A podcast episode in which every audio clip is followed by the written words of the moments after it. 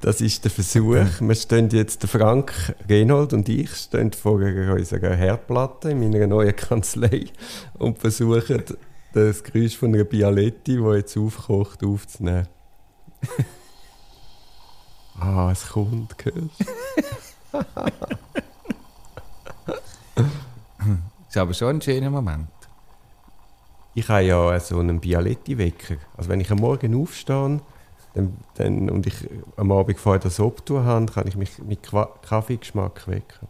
Ja? Das finde ich schön. Macht es dann auch noch Geräusche oder ist es nur das Geräusch, das dich muss wecken Nein, es, es, du kannst auch noch einstellen, dass sie ja. Musik macht. Weil ich glaube, wenn ich genug müde wäre, dann könnte es nach Kaffee schmecken. Wie jetzt. Oh. jetzt muss man sie dann wegnehmen.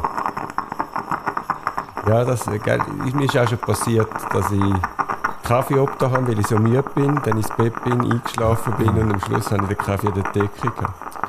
Ja, das ist ja noch harmlos in dem Fall eigentlich. Da könnte man sich noch viel schlimmere Sachen vorstellen. Also komm, nehmen wir es weg.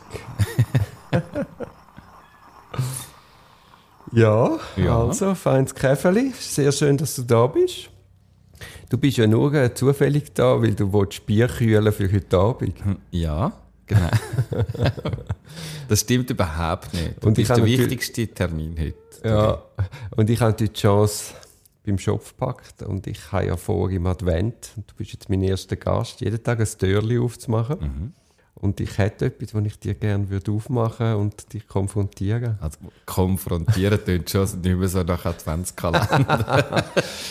Nein, ich, ich... Das ist so die Anwalt. Heute tun wir uns mit Folgendem konfrontieren.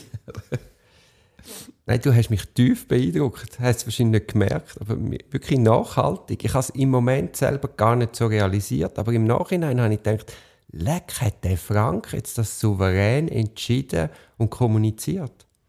Und dann habe ich mich erinnert, wir haben ja mal eine Challenge gehabt zusammen während mhm. vielleicht einem Jahr, wo wir gesagt haben, wir lernen Nein sagen. Mhm. Und gefühlt habe ich es nicht gelernt. und dann wirklich also ich, ich kann schnell ein Beispiel machen. Ja, erzähl doch schnell, um was es gegangen ist. Ich habe dich äh, für, für einen Freund angefragt, ob du möchtest an einer Veranstaltung ein Impro-Theater aufführen oder durch den Abend führen. Dann habe ich dir angerufen und dann hast du gesagt, aha, nette Idee, lass mich kurz überlegen, bei dem Ton. dann bist du kurz ruhig gewesen und hast gesagt, du Duri, ich mache das nicht, aber danke für die Anfrage. Ja. Also weißt du, dich zurücknehmen, kurz überlegen und dann klipp und klar gesagt, nein, das ist mir jetzt, glaube ich, stressig. Und auch den Mut haben, zu sagen, ich lasse jetzt den Kelch an mir vorbeigehen. Weil es wäre ja auch gleichzeitig eine riesige Chance gewesen mit, mit einem nachher vielleicht wahrscheinlich tausend neuen Aufträgen. Mhm. ja, ich, vielleicht. Also das ist ja, das überschätzt man ja selber. Und, ähm, Wie meinst du überschätzen? Ja, dass man manchmal das Gefühl hat, wenn ich das nicht mache, dann passiert nachher nie mehr etwas. Oder umgekehrt, wenn ich das mache, dann habe ich dann wahrscheinlich, bin ich gerade das nächste Jahr ausgebucht. Ein einzelner, ein einzelner Anlass ist es ja meistens nicht, wo das ausmacht, sondern es ist irgendwie, also ja, es ist irgendwie zum äh, die langs, langfristige Commitment und so, wo das, also das habe ich auch gelernt. Ich bin immer recht kritisch geworden, wenn zum Beispiel äh, bei An und Pfirsich, wo es viel um so Anlässe gegangen ist, wenn Kunden gesagt ja, wir haben halt nicht so viel Budget, aber es sind natürlich mega viele potenzielle Kunden. Dann nachher habe ich auch gesagt, wisst ihr was, Sie doch, zahlen Sie doch den Vollbetrag und wir würden Ihnen einfach eine Provision geben für jeden Vermittler. also, das ist, glaube ich, glaube, das kann man selber und andere können das überschätzen. Finde ich, muss man immer ein bisschen in Relation setzen.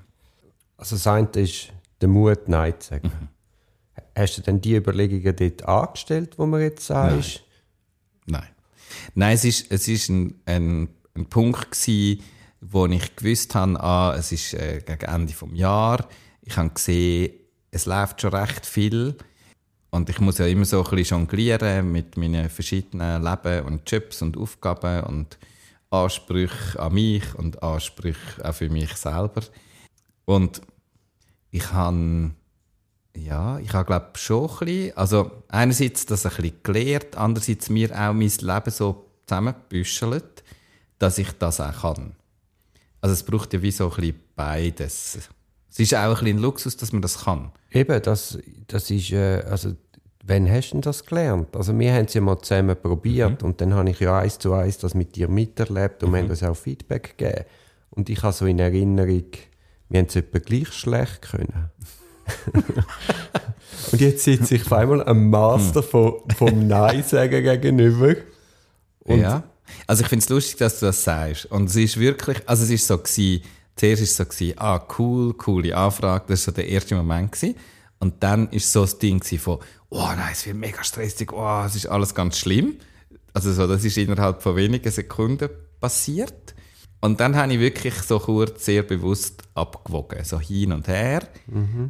Und dann habe ich wie so das Gefühl gehabt, der, ich, ich weiß von mir, gerade für so Sachen, ich mache das mega gut und, und finde auch Energie da drin, wenn ich Zeit habe, um mich darauf einzustimmen.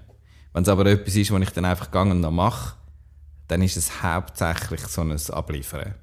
Und dann habe ich nicht mehr, das, äh, das ist eigentlich etwas, was ich mega gerne mache, aber es braucht für mich ein bisschen Zeit und ich investiere in die gerne. Und dann habe ich wie so gemerkt, hey, das wird dann so, das ist dann einfach auch noch, und das mache ich dann und wahrscheinlich von außen hat man wahrscheinlich immer noch das Gefühl, das ist mega cool, das ist mega lässig, aber mir selber bringt das nicht so wahnsinnig viel.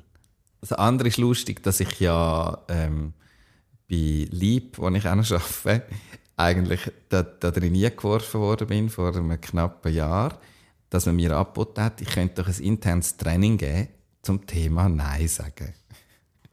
Und ich habe ja bis unmittelbar vorher und ja immer noch, ist ja Impro etwas, was mich viel beschäftigt.